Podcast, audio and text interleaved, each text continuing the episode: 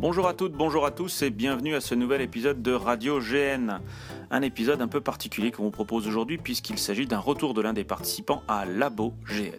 Alors pour ceux qui ne connaîtraient pas Labo GN, il s'agissait en fait d'une semaine utopiste d'échange et de partage autour du GN qui a eu lieu du 27 juillet au 2 août dernier. Alors une semaine à laquelle tous les participants ont pu vivre au rythme d'un programme aussi intense qu'hétéroclite, comme témoigne justement Gilles qui nous a livré un reportage au montage de folie et que je vous laisse découvrir sans plus tarder.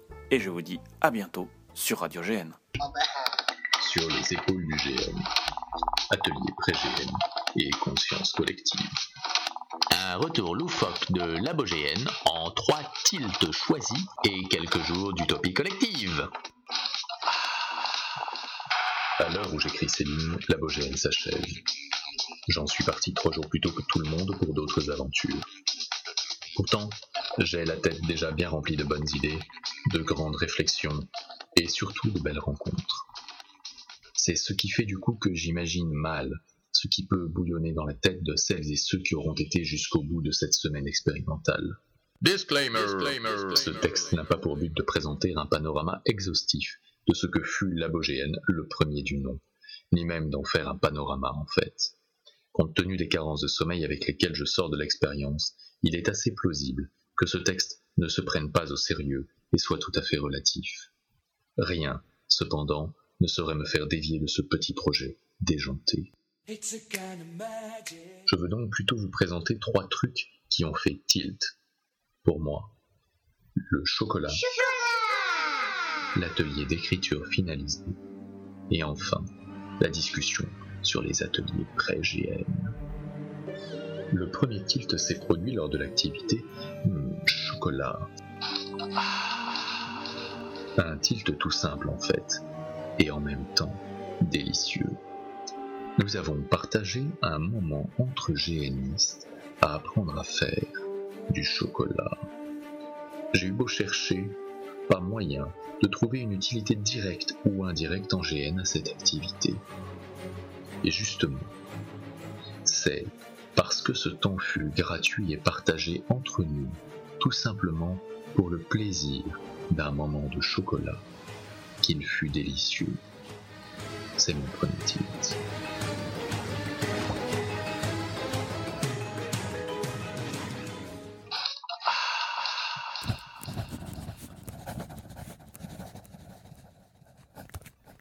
Le second tilt, quant à lui, fut l'expérience d'écriture finalisée. À quatre, en trois heures, nous avons défini un thème, puis commencé à rédiger de façon finalisée un bout de texte de GN. Je fus sidéré de constater la synergie des textes. Ils étaient complémentaires, compatibles et enrichissants. Chacun y puisait dans le travail de l'autre. À cette surprise s'est ajouté le plaisir d'entendre enfin la voix des écrivains. Le tilt, c'est que cet exercice, en nous procurant une satisfaction immédiate, trop rare dans le labeur ordinaire des organisateurs de GN, permet, par ce genre de petites victoires acquises et définitives, de renouer avec le désir d'écrire pour des organisateurs parfois fatigués. Quant au troisième tilt, il eut lieu lors de la présentation par Ian Christophe Hoog des ateliers pré-GN. La présentation commença, les discussions aussi. À quoi ça sert? Moi, j'aime me sentir libre, pas trop pour moi. Moi, j'ai embrassé quelqu'un euh, trois minutes, c'est super long. Ou encore, ah, j'ai essayé, j'adore les ateliers pré-GN. D'ailleurs, j'adore le GN.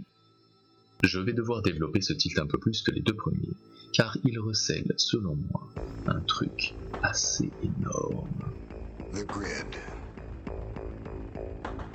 Je connais le principe de ces ateliers.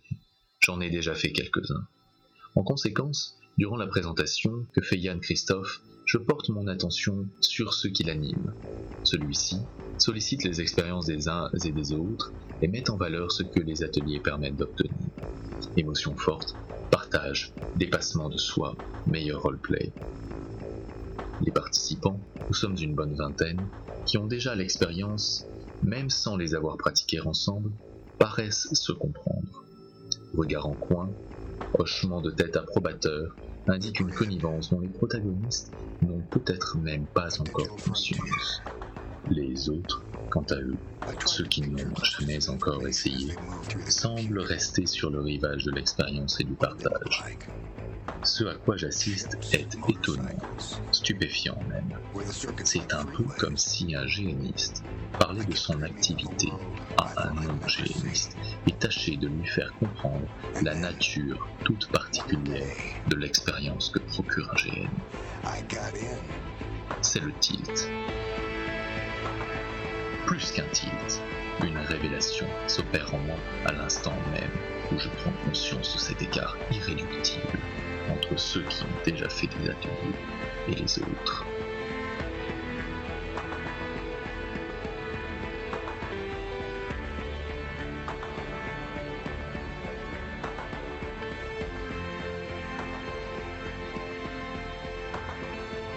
Les ateliers pré-GN, en effet, ne diffusent pas que des bonnes idées. Ils diffusent des pratiques à la fois communes et créatives au sein de la communauté des génistes. La similitude du principe qui sous-tend ces ateliers s'accommode merveilleusement de la diversité des formes qu'ils prennent, de sorte qu'il suffit d'en avoir fait un, une fois, pour percevoir un avant et un après dans sa propre pratique du GN, et par conséquent pour se sortir désormais plus proche des autres pratiquants de ces fameux ateliers. Poussons donc, s'il vous le voulez bien, la réflexion à l'aide d'un exemple concret pour tâcher de mieux saisir toute la portée de cette proximité. Il y a des exceptions notables, certes, mais on peut convenir que les joueurs de GN médiéval fantastique action ne côtoient pas forcément ceux des GN intimistes de type nordique, et vice-versa. On frôle parfois l'incompréhension. Mais à présent, fermez les yeux, pensez-y bien, et placez une série d'ateliers pré-GN taillés sur mesure et bien sentis en début de chacun de ces types de jeux.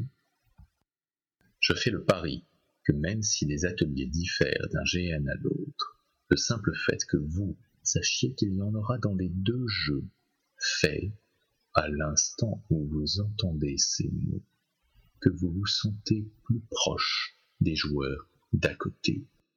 Pour ma part, il y a longtemps que je n'ai pas fait de GN médiéval fantastique action.